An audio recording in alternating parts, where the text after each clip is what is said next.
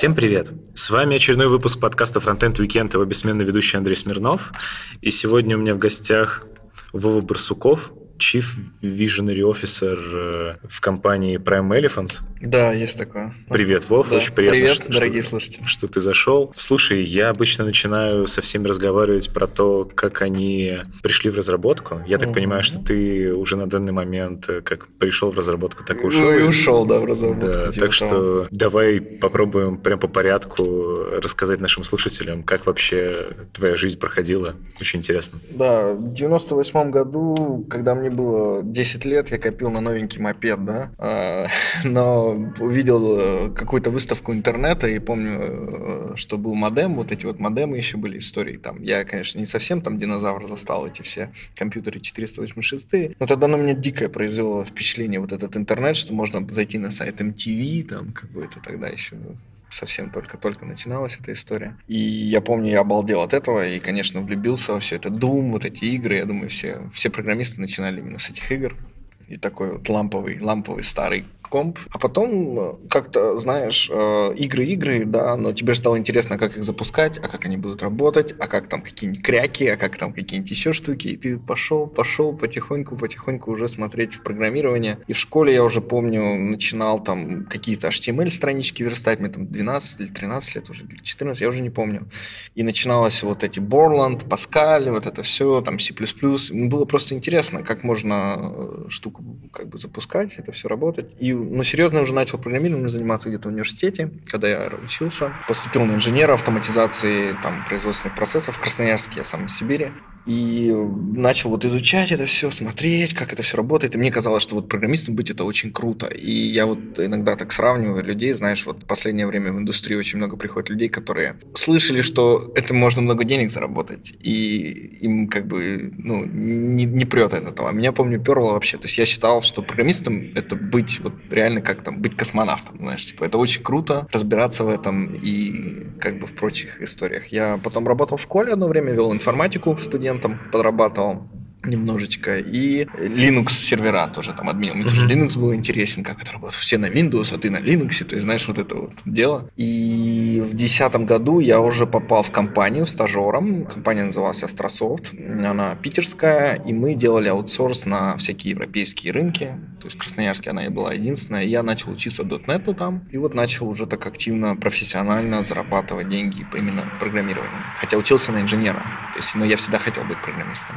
Ну вот такая вот примерно история попадания в индустрию. Мгм. Расскажи в целом, э, чем ты сейчас занимаешься, что такое Chief Visionary Officer, э, что за Prime Elephants. Мгм. Да, конечно, конечно. История следующая. Компания немецкая, такой аналог русской ООшки. То есть это у меня партнерство с а, другой компанией, э, которая находится в Беларуси, и мы занимаемся делегированием вот, разработки э, часть в Беларуси. И такой модель Delivery Lead, то есть ты сидишь на стороне заказчика и управляешь всем процессом, а сам делегируешь э, непосредственно работу в аутсорс. Такой софт аутсорсинг, можно сказать. А конкретно моя должность это я занимаюсь стратегией компании, то есть я говорю, что мы там, например, будем позиционироваться там и работать только с финтехом, потому что я вижу, что стратегически это выгодное направление. Да, мы специализируемся только на финтехе. Я, например, говорю, что там моему SEO там какие-то advisory, то есть нам нужно куда-то вот туда двигаться, нам нужно делать вот это, вот это, вот это, то есть какие-то вещи, которые именно связаны с маркетингом и именно непосредственно связаны на развитие бренда, имиджа компании и развитие стратегии в том числе, то есть финансовой, то есть, допустим, там не идем в e-commerce или идем в e-commerce, или там, ну, делаем продукт или не делаем продукт, какой продукт, то есть вот именно такой больше стратегический. Очень тесно связано с SEO, то есть это как SEO, только немножко такой более advisory.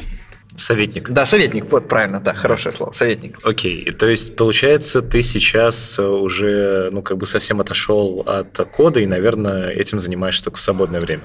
По-разному. Я стараюсь кодить все равно, а, потому что это прикольно. Это классно. Я думаю, каждый человек как бы должен понимать, что как нужно кодить и что. Но я стараюсь, знаешь, что-то смотреть именно... То есть я читаю React Weekly, я читаю JavaScript Weekly. Кстати, кто не подписан, очень хороший ньюслеттер, который вам позволит быть в тренде, читать последние новиночки, последние какие-то вещи, которые происходят. То есть слежу за комьюнити, на гитхабчике тоже посматриваю. У меня есть менторная академия своя. Там вот один парень со мной учился, тоже ремоут такая штука, что на гитхабе мы стартанули проект, а я его через pull request пул-реквесты, ревьюил и пытался научить, как работать в команде, как вот работать с код-ревью, как вот именно... Я больше таким менторским занимаюсь делами, но все равно коды делаю. Вот мой доклад, немножко я покодил. Как ты вообще к этому пришел? Ну, то есть, э, какой путь ты прошел на пути вот к этому CEO? Чтобы стать entrepreneur, да? Что-то вот это вот. Ну история, да, да, да, да. Я прочитал э, самым первым словом в описании тебя написано, что ты предприниматель, entrepreneur. Вот. Ну да. Я просто считаю, что каждый человек, который рождается, он уже entrepreneur. То есть он уже предприниматель. Тебе нужно предпринимать что-то. Например, поесть. Тебе нужно что-то предпринять, чтобы поесть. И прочее, прочее. И мы все предприниматели, и как бы у нас у всех вот этот вот mindset делать что-то, что тебе нужно какие-то действия совершать. Вот ты, допустим, делаешь подкаст. Ты предприниматель, ты делаешь подкаст, ты что-то предпринимаешь, да? И ты организуешь что-то новое, ты что-то делаешь неизведанное, что до этого ты никогда не делал. И мне вот это всегда было интересно, и я в какой-то момент достиг потолка такого, что я понимал, что вот просто делать какие-то задачи, тикеты, да, вот то есть у меня там трелла, карта, там мне какие-то тикеты падают, и я их там делаю и завершаю. Мне это стало как-то честно. То есть я чувствовал, что я могу что-то больше, я могу, э, либо а компания не позволяла развиваться. Единственная возможность была уйти в другую компанию. А где ты работал? Я работал в разных немецких компаниях. Э, вообще, как бы я работал в Москве, такая компания была Andev, это Digital October, я работал там. Потом я в Германии работал в стартапах различных, они некоторые уже были куплены другими стартапами, уже нету. Работал средней компании, у которой была своя CMS, они делали продукт, Infopark называлась такая компания. И я работал э, в стартапе, который был Deutsche Bahn, это э, немецкий РЖД, они типа тоже у них есть инкубаторы, вот у них был стартап, и я тоже там работал. И вот в какой-то момент, когда ты вот все вот это работаешь, работаешь, работаешь, ты понимаешь, что тебе либо нужно идти в какую-то большую компанию, как Amazon, или там Google, или Facebook, да, развитие, да, путь программиста, либо ты идешь уже в консультанты, потому что это другой rate, это как бы другие деньги, но и другие проблемы, и другой у тебя mindset. Ну и вот, я как бы стал перед этим выбором. Я честно скажу, я провалил собеседование в Amazon, я не скрываю это, и это было самое лучшее мое решение в моей жизни, потому что я начал свой бизнес, и как бы меня это подстегивает, и что-то неизведанное, ты всегда что-то должен делать, и ну как-то, не знаю, мне вот этот вот, мне это просто ближе. То есть, опять же, у всех люди разные, у них разные потребности, и не нужно, знаешь, вот очень часто тоже бывает, вот э, как эти классические бизнес-коучи где-нибудь на, на, там увидишь, э, успех, это там, вы должны быть успешными, ля-ля-ля, тополя, там, приходить на мой семинар, платите мне там 10 тысяч долларов, да, и будете успешными, это все ерунда. Я просто считаю, что у каждого человека свой путь, он каждый выбирает, но я считаю, что у каждого человека есть вот эта предпринимательская вещь, потому что ты платишь, э, в Европе каждый должен подавать налоговую декларацию. Ну, это же тоже предпринимательская составляющая. Ты говоришь о своих доходах, рассказываешь, как, что ты там где зарабатывал. Не знаю. И мне кажется, что риски вот этого... То есть все говорят, ну вот если ты предприниматель, у тебя очень много рисков. Я считаю, что они overestimated, то есть они как бы переоценены. И рисков не так много. То есть я думаю, что каждый человек может начать, и именно software developer тоже может начать, но я думаю, мы об этом отдельно потом поговорим, как вот transition может сделать от э, разработчика employee к консалтеру. То есть э, ты, получается, в крупной компании, кроме стартапов вообще никогда не работал. Почему? Я работал в крупной компании. Ну, если Андев считать крупной Андев компанией. была крупная компания в России, а в Германии я потом уже работал с клиентом, который называется Deutsche Bank. И что вы делали в Deutsche Bank, если не секрет? Мы делали онлайн-банкинг для Deutsche Bank, и мы мигрировали его на React. Сразу же напрашиваются две ветки угу. развития нашего разговора. Во-первых, э, при каких, в принципе, обстоятельствах и почему ты переехал в Берлин, угу. и какие ты можешь выделить в этом плюсы, какие минусы? Ну, здесь такой вопрос, я уже тоже отвечал одному товарищу на этот счет, что нужно понимать, зачем ты едешь и смотря куда ты едешь, и цели, которые ты преследуешь. А у меня немножко была история другая и немножко попроще, потому что у меня есть немецкие корни, и я всегда ощущал, что я должен как-то связан быть с Германии, потому что у меня бабушка там жила, родилась, и дядька там живет, то есть родственники какие-то были. Я всегда, ну, чувствовал вот эту связь между Сибирью и Германией, но я решил попробовать, почему нет? Ну, и вот понравилось, это у меня такой был момент. Второй момент, для чего ты едешь? А, если ты едешь за деньгами, то это неправильное место для денег, потому что uh-huh. налоги очень много сжирают, и очень много таких моментов, которые тебе могут быть не понравиться. А зачем стоит ехать в Берлин? За а, уровнем жизни? В Берлин Берлин, ну, Берлин, а, уровень жизни тоже такой момент. Наверное, лучше куда куда-то ехать на юг э, Германии, чем Берлин. Берлин это именно интернациональный хаб. Я, считаю, что это именно то место, которое, типа, как у нас даже есть такой разговор, что есть Силикон э, Вэлли и есть Силикон Алле, потому что много очень улиц называется, там Прицлаур Алле или там еще какие-то. Uh-huh. Вот у нас шутки, что типа Silicon Allee даже называется коворкинг один такой. И э, туда едут за, за connect ами, за каким-то развитием. Очень много стартапов, очень много хабов. То есть именно это такой европейский мощный стартап-хаб, я думаю, сейчас в Европе, в котором можно познакомиться с кучей интересных людей интернациональных. Ну и персонально, например, я знаю, что Москва очень хорошо развита в этом плане, но многие группы, например, э, рок-band ы или что, они не поедут в Москву или в Россию или куда-то еще. То есть я люблю там ходить, я с музыкой связан, у меня доклад как раз он и будет Music of React с музыкой, и мне как бы ближе Берлин, потому что Берлин это город техномузыки,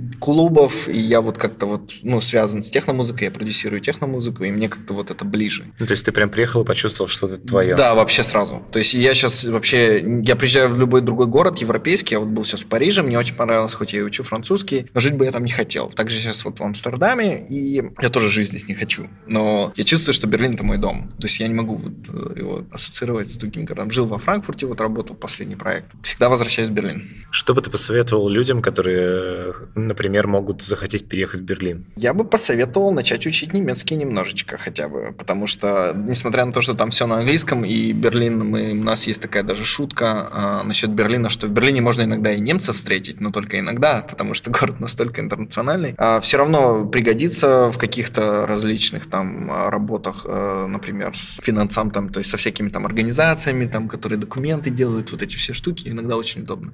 Еще бы я посоветовал ресерчить обязательно, очень много читать, очень много смотреть жилье, как искать, как найти, быть готовым к тому, что существует разница ментальная и многих других вещей в Германии и в России. Она есть. Хоть она как бы и стерта грани, но они все равно есть. Например, просто бытовые вещи. Когда я был в Москве, а, там, чтобы найти квартиру, тебе нужно было три суммы примерно. В Берлине тебе нужно три суммы только для кауциона, еще сумма на месяц, еще обычно эта квартира без мебели сдается. Тебе нужно еще мебель покупать. То есть тебе как бы денег придется немножко побольше иметь на начальном этапе. Еще очень сложно найти квартиру. По 30 человек приходит в очередь. И нужно иметь документы, нужно быть... Ну, то есть это очень такой сложный процесс. И нужно тоже быть к этому готовым. Плюс такие моменты, что, например, э, отношение к однополым бракам. То есть если ты, допустим, не приемлешь этого, то тебе придется ну, привыкать к тому, что ты будешь видеть на улице очень часто этих людей. Uh-huh. И как бы ты должен спокойно к этому относиться. Ну, то есть вот эти вот моменты, они должны тебе... Я просто знаю, многие люди не приемлют этого. Про IT я бы сказал, разница есть. Э, я уже тоже вот говорил об этом в одном из интервью, что разница существует в людях, что то, на чем фокусится, например, в России, я вот приводил пример, если ты крутой программист в России, да, ты классно кодишь, но ты, допустим, не так хорошо коммуницируешь,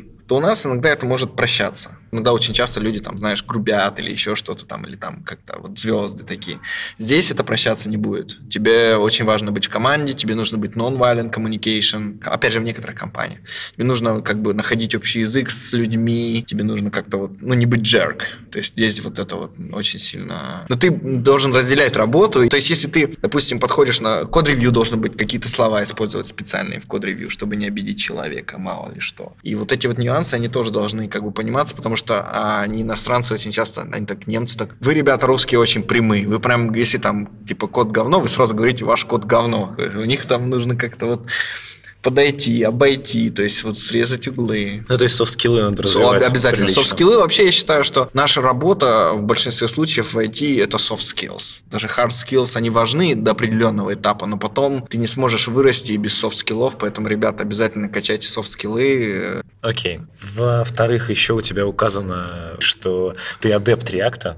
Вот расскажи, в принципе, как ты к этому пришел? Почему? Почему так? Да, пришел я в 2014 году, начал юзать React, и это было еще, когда эра mixin ов была и прочих, вот еще тогда Redux а не было. Еще не было Redux а, ребят. Да, и мы делали свой observable, паттерн сами написали. То есть просто Facebook сказал, есть такая Flux архитектура, и вот делайте, что хотите. То есть как бы мы вот такую используем. И никаких решений не предлагал в то время. И нужно было написать проект такой для CMS, это был content browser, я был maintainer ом его главным в Core как бы тиме, и мы стартанули эту вещь на реакте, потому что тогда был первый ангуляр, тогда второго ангуляра еще не было, по-моему, ну, что-то там только-только выходило. Ну, то есть бетки mm-hmm. какие-то там, может быть, что-то было. Был Backbone и был Ember.js. И мы так на это все посмотрели, и задача была такая, то есть контент-браузер, ну, как Finder в macOS, просто вот нужно только в браузере, чтобы это открывалось, и ты там мог файлы добавлять, фильтровать, какие-то там теги, искать там что-то, то есть, ну, такое приложение для CMS.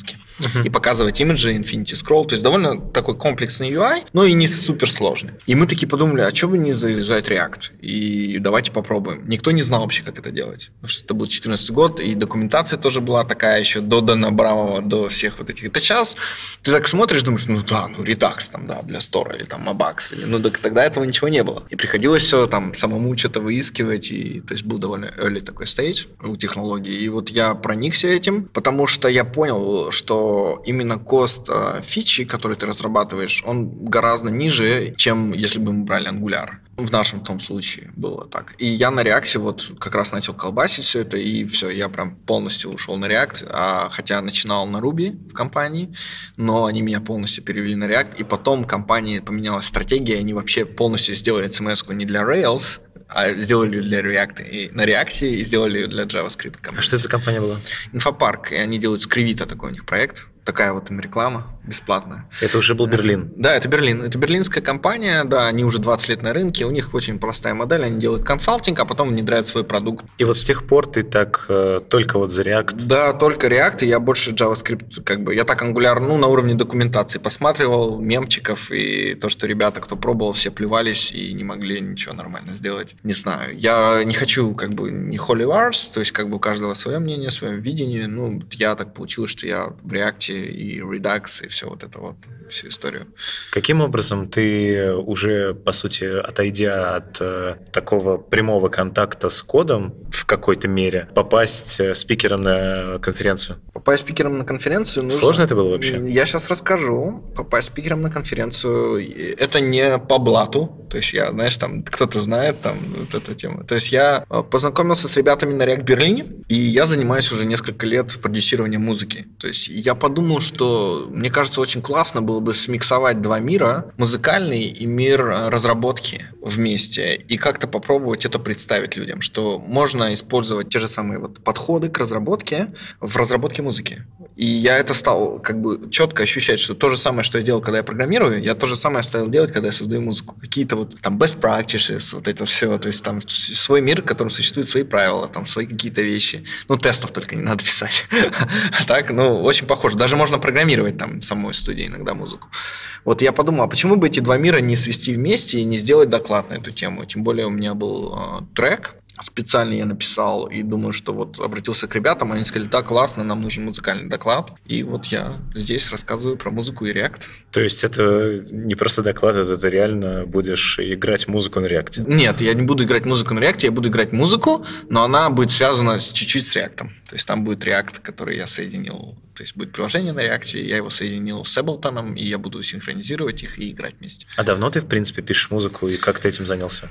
Я музыкой занимался в школе еще там музыкальной, закончил музыкальную школу по классу фортепиано и всегда интересовался инструментами, но я обожаю электронную музыку уже много лет, там лет 15 слушаю различные там электронные коллективы. И я как-то думаю, ну я же тоже хочу, как бы, почему нет? Я же тоже могу что-то создать, мне есть вкус какой-то, почему нет? И я именно решил создать свой вот uh, первый трек, начал искать. Естественно, как программисты что-то начинают? Они начинают гуглить, как бы, как how to там, make something, там, та-та-та. И я вот поставил студию, начал на ней работать и начал играть потихоньку. И так сначала, знаешь, обросло. То есть сначала был просто компьютер со студией, потом появились мониторы, потом появилась саунд-карта, потом появилась клавиатура, потом я уже купил синтезатор себе специальный, отдельный, аналоговый. И вот так вот все-все-все, девайсы, девайсы, девайсы, и пуш, и как бы Ableton, на котором ты играешь, микшер специальный. И я вот полностью полностью погрузился в этот мир, и я очень счастлив. Это вот реально, что, знаешь, вот два мира, то есть программирование и музыка, это вот то, чем я живу, наверное, последние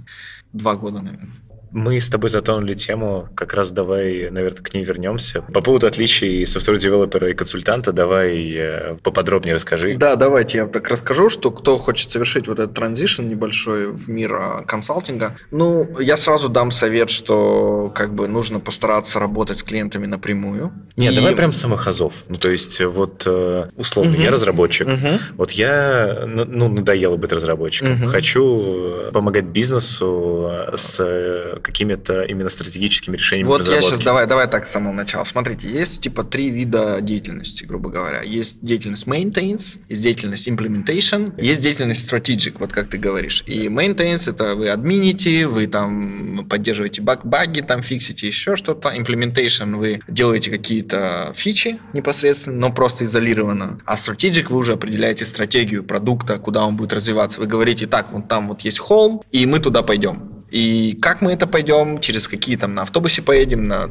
на поезде, это уже там третье дело. То есть я найду людей, которые это будут делать. А вот я вижу как бы цели, я к ней иду. Потому что я вижу, что с этого холма у нас откроется новый город, новые перспективы и прочее. Такая метафора. Вот. И когда ты делаешь транзишн, а, большая проблема у программистов, что они остаются программистами. Они все равно мыслят как программисты, и они вот типа, я писал на Angular для, или там на React для э, типа компании, а сейчас я делаю то же самое фриланс, и у меня там много клиентов, и я там пописываю также фриланс, это для других э, ребят, для других компаний, но э, ты продаешь свое время, то есть ты просто начинаешь продавать время свое. И, и вот этот основной transition, это когда ты начинаешь видеть value, который ты можешь использовать в своем преимуществе. Например, я вижу, что у этих ребят проблемы с frontend ом очень большие. У них там frontend на, там, я не знаю, на Java, например, какой-нибудь старый, там, рендерится там на страции. Я вижу, как им помочь, что им нужно перейти на React, например, и как сделать этот transition. Я им помогу и найду людей, или там я сам буду это делать делать, но ты уже начинаешь видеть э, не просто самое главное, что ты видишь, сколько денег или сколько принесет потенциально прибыли бизнесу этот transition, сколько сэкономит денег. Исходя из этого ты уже будешь формировать цену.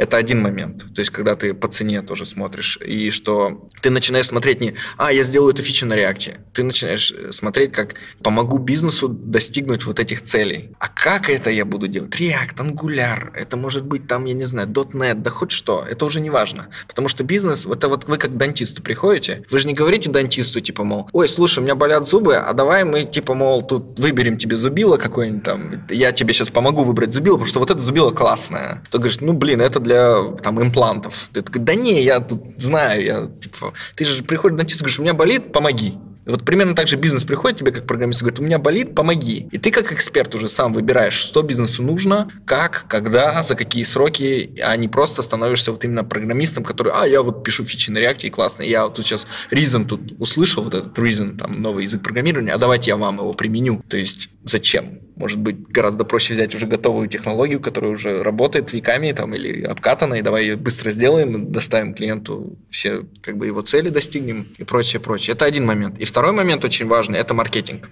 Маркетинг у программистов тоже такое довольно очень сложно, потому что я сегодня решил стать консультантом, вот я пишу на React, я пишу там тра-та-та, и ты говоришь React, я там тра-та-та, я там та-та-та. Но бизнесу, опять же, я говорю, все равно, на чем ты пишешь. На React, на Angular. Им, им, если ты хочешь э, получать больше клиентов, ты должен идти там, где твои клиенты, а не там, где там твои э, метапы. То есть, если ты хочешь больше клиентов, ты не должен тусоваться на JavaScript метапах. Ты должен тусоваться там, где есть больше бизнеса. То есть, там CEO компании, CTO компании и другие вместе встречаются. Да, и таким образом ты будешь находить больше клиентов. То есть, твоя задача находить бизнес-клиентов и помогать им. Спасибо. Это, это основной момент. Маркетинг – это очень болевая точка, что нужно себя продвигать не как а, программиста на реакте, да, или там на чем-то, а нужно продвигать себя как человека, который может помочь с такими-то проблемами для такого-то рынка. Ну, шире мыслить. Да, шире мыслить, именно вот э, позиционировать себя очень важно на рынке, потому что если ты не будешь себя позиционировать, например, я там делаю солюшены и для e-commerce, там и финтех, и все подряд, тебе будет очень сложно э, встать в сторону от твоих конкурентов, потому что существует и PAM, существует много других аутсорсов куча-куча людей, которые делают то же самое для всех. А если ты будешь фокусироваться только на одном, ты скажешь, типа, я вот крутой спец вот в этом, для вот этого рынка, тебе гораздо проще будет продвигаться в этом рынке, потому что ты сделаешь один успешный проект для этого заказчика, он потом скажет, ага, у меня тут есть знакомый, и он может вам тоже помочь. То есть давайте вот мы его вам порекомендуем, потому что ну, в консалтинге нет ничего важнее, чем доверие. И ты с улицы очень сложно тебе получить это доверие. Ты должен быть именно внутри, в индустрии, с людьми, тебя должны знать, ты должен как бы получать тестимониалами и авторитет. Ты должен именно работать на свое имя очень много. И, ну, естественно, ты должен хорошо работать, ты должен хорошо знать свой крафт. А когда ты делаешь вот этот вот консалтинг, то, наверное, лучше же уже работать э, какой-то условной компанией, чем именно одиночкой, или без разницы? Это зависит. Если ты работаешь, допустим, в таких крупных компаниях, как там Southworks, где работает Мартин Фаулер или прочие ребята, то, конечно, тебе будет проще заходить э, в какие-то другие э, миры. Но зачастую ты работаешь в этих компаниях на зарплату, что как бы немножко тебя лимитирует. Потому что люди уходят в консалтинг, потому что ты можешь получать гораздо больше денег, чем... Но ты несешь больше рисков, потому что сегодня у тебя есть клиент, а завтра клиента нет. Ты должен постоянно думать о лидах, о генерации лидах, о маркетинге. Ты должен создавать какие-нибудь мейл-листы, там, подкасты, например, вот тоже делать, писать подкасты, еще что-то. То есть это именно такая работа на свое имя, на свой имидж, чтобы тебя, ну, узнавали. А ты вот, э, если не секрет, то насколько примерный порядок увеличения цифр в твоем кошельке с момента, когда ты все-таки решил переквалифицироваться из разработчика э, в консультанта? На самом деле, я скажу так, что это риски, но примерно, я думаю, увеличится инкам в три раза. И, в принципе, за три месяца можно заработать себе там как за полгода. Но, опять же, это не зарплата, это инкам. Тебе нужно платить taxes. Ты начинаешь сразу думать так, а как я могу использовать в Германии особенно часто всякие deductible такие вещи, как там я пошел в ресторан с клиентом, я потом этот ресторан э, списываю с налогов, потому что как бы я клиента потенциального привлек, может быть, я могу это как развлечение использовать на свою компанию. То есть там целая процедура налогообложения, как это все можно делать. Там купил компьютер, начинаешь его списывать с налогов. Что ты его же в бизнесе используешь компьютер, а не только в персональных целях.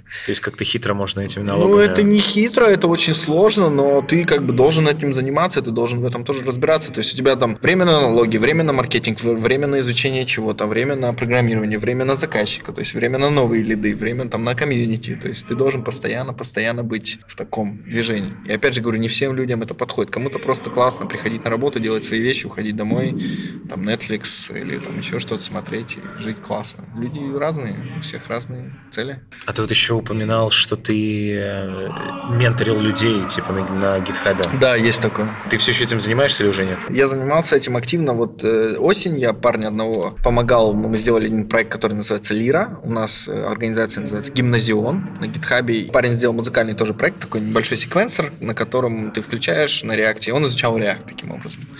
Причина такая, что я вижу большую проблему, что люди могут bootcamp ы заканчивать, но они не умеют работать в команде. Вот они могут там, я могу получить классные hard skill ы, я могу узнать, как программировать, что программировать, но у него нет опыта code review. То есть он начинает там работать в команде, ему там выкатывают feedback и какие-нибудь километровые и не акцептят его pull request, он не понимает, почему и как вообще с этим работать. И вот именно я попытался такую проблему объяснить, как человеку именно работать среди remote, среди pull requests и вот этого вот flow гитхабовского. Потому что я думаю, что через pull request ты сможешь больше всего чему научиться. Ну, по крайней мере, я очень много этого увидел, работая в компании, которая remote friendly. Также как раз ты уже упомянул э, подкасты. Я прочитал, что ты тоже ведешь свои подкасты. Да, есть такой. У меня есть один подкаст, который называется «Мой отец философ». Я веду его со своим отцом. Он реально философ. так, так бывает. Мы делаем курс по философии, то есть мы не только по философии, мы делаем подкасты, и мы делали по музыке эпизод, по образованию, по разным. То есть мы пытаемся вот именно с современной точки зрения рассматривать философию не как науку, которая там кто-то что-то сказал, а именно как тулс такой такой набор а, полезных приемов, который поможет человеку мыслить и выходить за рамки каких-то ограничений. Вот мы делаем такой проект там, про Платона, Сократа, все.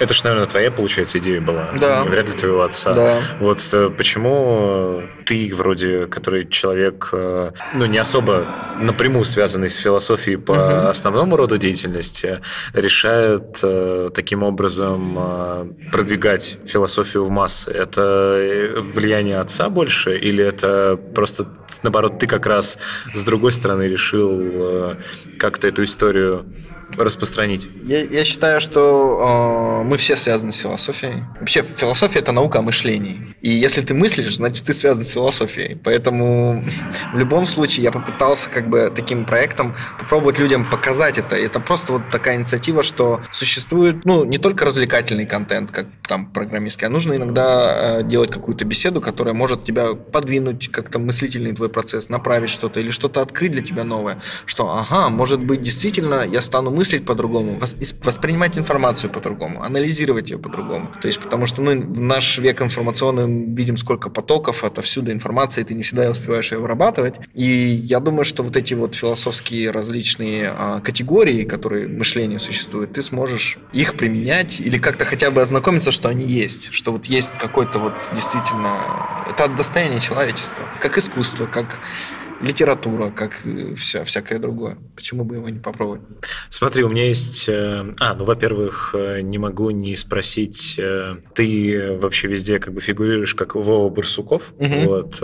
Почему, в принципе, было выбрано... Ну, ты нигде не указываешь как Владимир, условно угу. говоря. Угу. Вот. Плюс еще там на том же медиуме у тебя Барсуков стоит как фамилия в скобочках, а есть основная фамилия как Шуппе, угу. если я правильно произношу. Да-да это все вот оттуда же из немецких корней идет. Ну и... да, сейчас расскажу. А, Вова, почему? Потому что Владимир очень длинное имя для немцев, и они постоянно его сокращают, ну и вообще любые иностранцы здесь пишут, говорят Влад. А Влад это... Как Макс Пейн. Да, а Влад это немножко другое имя, и оно Владислав у нас в России как бы было. И как бы я немножко устал от этой истории, и поэтому говорю Вова, и для них это очень удивительно, они не знают такого имени, никогда не слышали. Но это такая, знаешь, тоже форма выделиться, выеживаться, в общем. А по поводу шоу Шупы, ну да, у меня бабушка немка, и это моя вторая немецкая фамилия, которая как бы, да. А это... у тебя прям есть немецкий паспорт или нет? Нет, у меня нет немецкого паспорта. У меня у мамы он как бы. Ну, а он планируется, как бы, ты же, я так понимаю, Ну, это что... же гражданство вопрос, это же вопрос личный. Я а... думаю, как бы, пока не знаю. Тут такая история, что нужно будет отказываться от русского гражданства. А, и... там, там такие... Да, да, да, да, да. Вообще, я переехал в Германию, я думал, что у меня будет двойное гражданство, но а, под немецким законом, так как я уже уехал из России, они мне не могут дать по этой программе паспорт для русских немцев, потому что я уже уехал, у меня уже все хорошо. Как бы они так считают. Типа, ты уехал, у тебя все хорошо. То есть, если бы ты остался в России и подал бы запрос... Да, я бы мог претендовать на немецкий паспорт. А это очень странно, но вот так вот у них. Это, видимо, они так как раз э, пытаются дополнительно утянуть людей Наверное, бонусами. Да, да бонусами. А вообще какие планы? То есть ты, в принципе, свою дальнейшую жизнь связываешь э, полностью с Берлином и так далее? Или у тебя были еще мысли вернуться в Россию? Я только что приехал из Парижа, и я влюбился в этот город. Я был в Диснейленде, и обязательно всем советую съездить в Диснейленд, потому что это самое лучшее место на Земле. Попадаешь как будто в город-сказку. Просто вот, ну, взрослый человек, у меня нет детей. И я учу французский, и мне очень интересна Франция. Я какое-то время находился в Бордо юге, там очень классно. И вообще, вот знаешь, а, нету такого вот какого-то fixed mindset а, что там где жить, работать. Ты сейчас глобальный мир, можно жить везде, работать, главное, чтобы были деньги. И у меня такой тоже момент, что мы вот когда из России уезжаем в Европу, да, у нас такая вот э, вещь, как мы уехали навсегда. Если ты возвращаешься в Россию, то ты как бы ну, не неудачник, но тебе задают вопросы, почему ты уехал, почему ты вернулся, зачем, что, что, что. Наверное, что-то пошло не так, да, у тебя, что ты вернулся mm-hmm. в Россию. А в Европе немножко не так. Я заметил, что здесь люди, они вот, э, там у меня знакомая была из Амстердама, она из Бельгии. Она уехала в Амстердам, потом она пожила в Амстердаме, поехала в Берлин. Она пожила в Берлине, вернулась в Брюссель. Потом она поедет в Лондон, потом она поедет в Швейцарию. То есть у них вот какой-то вот э, нету вот этого вот закостенелости, и они все время где-то живут. То есть вот я сейчас, там ребята уезжают в Лондон, например. Жили в Амстердаме, там пять лет, раз в Лондон переезжают. И это нормально. Это нормально. Мне кажется, это вот нужно тоже как-то иметь вот это вот децентрализация, что, потому что я помню, что когда я жил в Москве, к сожалению, в России вот это очень централизованность. И есть Москва, город единственный, в котором есть работа и какие-то нормальные вменяемые деньги и какая-то цивилизация, да, с внешним миром, удобные транспортные сообщения с Европой, с другими моментами. И ты живешь в Москве, ты иди... откуда тебе ехать из провинции? Только в Москву, куда тебе еще ехать? И из-за этого Москва, она супер перенаселена, и довольно тяжело в ней жить и москвичам в то же время. А вот в Германии это все децентрализовано. То есть есть Франкфурт, есть Мюнхен, есть Берлин, есть Гамбург, есть Кёльн, есть Дюссельдорф. Они, конечно, не такие большие, там разные города, разный характер. Но я вот жил сейчас последний там год почти во Франкфурте, например, и мотался в Берлин на два города постоянно. То есть у меня нету вот этого вот какой-то, знаешь, я ну хоть где, мне не важно. Круто. Я всем задаю вопрос, э, кто у меня в подкасте из тех, э, кто куда-то переехал. Считаешь ли ты проблемой, что большинство, ну или не большинство российских разработчиков так или иначе хотят уехать из России куда-то? Для страны, конечно, это большая проблема.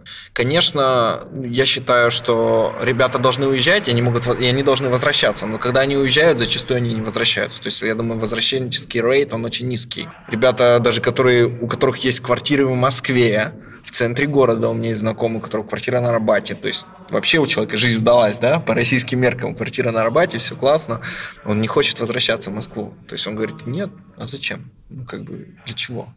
То есть у меня здесь как бы жизнь в Германии, все по-разному. А есть, есть и другие примеры. Есть люди, которые пожили, говорят, не-не-не, ваша Германия со всеми этими налогами, не-не-не, я поеду в Россию, мне там классно, комфортно, мне нравится растить там детей.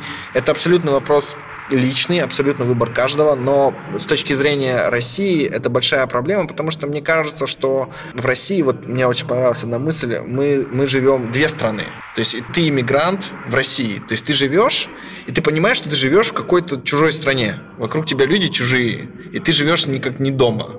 Я вот пытаюсь эту мысль раскрыть сейчас, попробовать, когда ты мыслишь так, что ты э, как будто чужой. То есть ты мыслишь, вот у меня всегда была мысль, что я не могу находиться, это что-то не мои правила, не мои правила игры, я их не могу принимать. Я, ну, кому-то это окей, мне вот это не окей, я поэтому эмигрирую в другую страну. Вот эта вот жизнь, как бы, это, мне кажется, это противоречие всегда существовало в Москве, я не знаю, между сословиями или как это называть, между интеллигенцией. Для России это большая проблема, потому что люди уезжают, и люди э, огромное, я поражаюсь, каким комьюнити в, в Берлине русскоязычное, именно программистов. Огромное комьюнити в Амстердаме. Вот здесь на React Амстердаме одни русские ребята, все умные. Ну, один, я из Малаги, я из там Эстонии, я там откуда-то еще, я из Берлина, я там из Амстердама, я там, то есть Лондон. И все ребята живут за границей, все работают в крупных компаниях, но они бы явно могли работать в России. Ну, пример очень простой. Я вот из маленького города, ну, как маленький миллионник, Красноярск, и я ничего плохого не хочу говорить, но, например, вот есть город Дрезден, в котором 200 там, тысяч или сколько, или 300 тысяч. И там на трамвайных остановках есть табло, и есть всегда трамвайные какие-то беседки. И все так аккуратненько, и все ходит, и тебе не нужна машина. Ты можешь ездить на публичном транспорте. В Красноярске без машины ты не можешь существовать. И вот, вот эти моменты, когда... И это, это, это решаемо. Это, на самом деле это реально решаемая проблема. И как только вот эти города начнут существовать для людей, а не для кого-то там еще. То есть не нужно создавать два мира, да, которые живут независимо от другого. Потому что мне скажут, ну вот у нас там климат, еще что-то.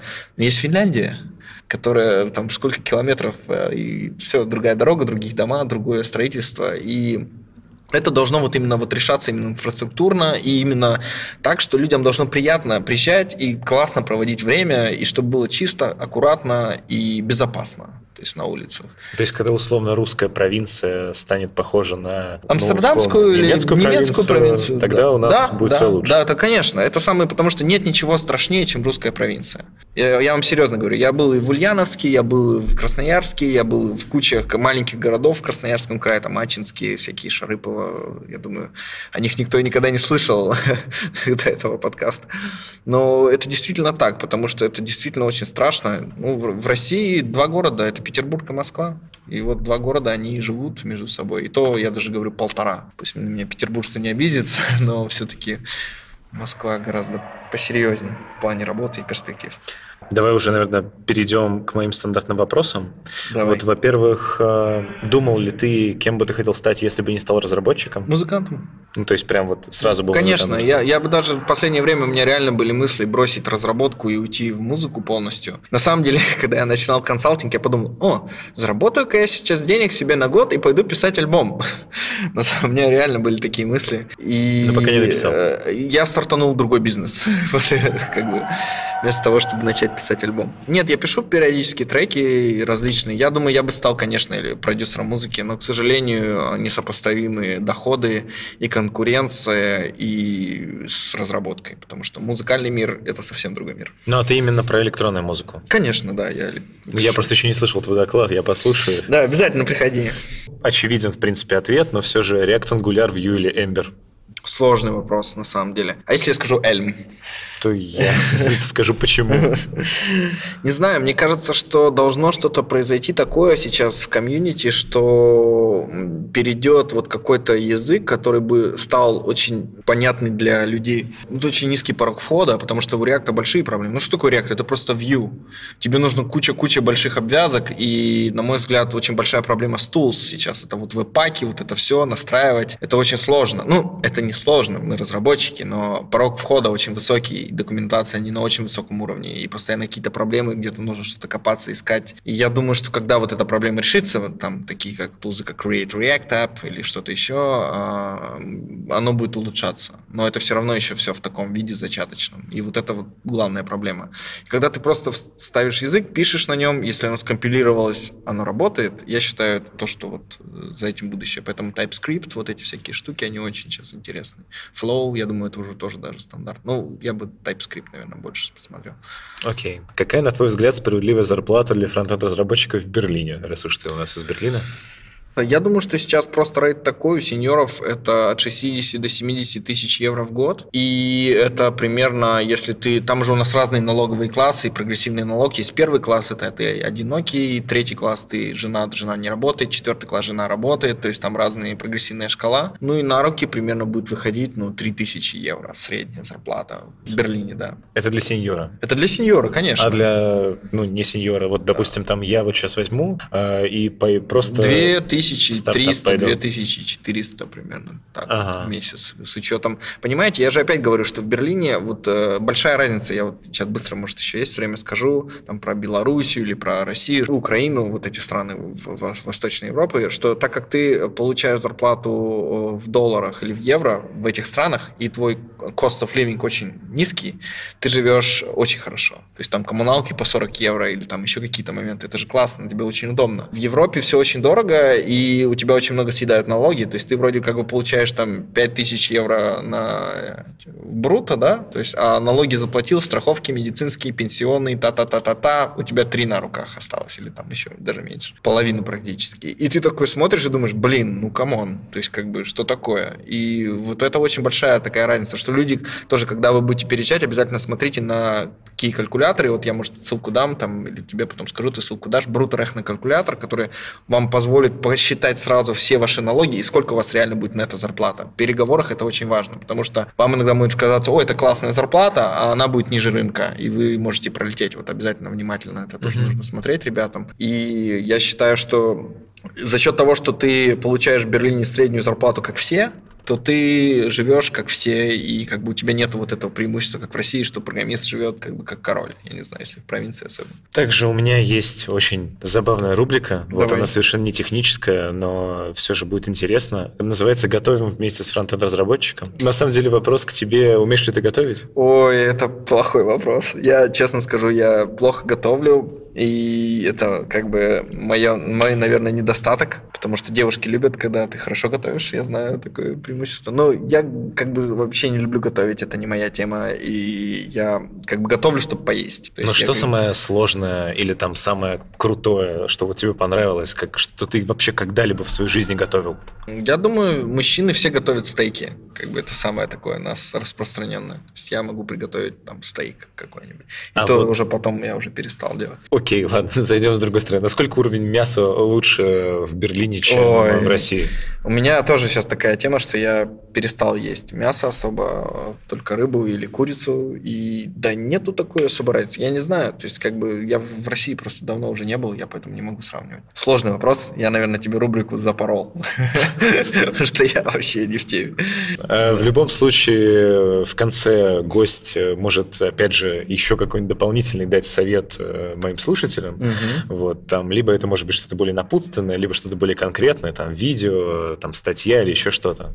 Я могу сказать, ребята, читайте книги. Вот просто вот единственный совет – это читайте хорошие книги и читайте художественную литературу обязательно и учите иностранные языки. Учите языки, читайте книги и будьте, наверное, людьми, а не биороботами. Окей, хорошо. Спасибо тебе большое, Вов, да, что пожалуйста. уделил время. От себя хочется добавить, чтобы вы обязательно лайкнули этот выпуск и поделились ими со своим другом, и тогда он, возможно, тоже будет не биороботом, а человеком.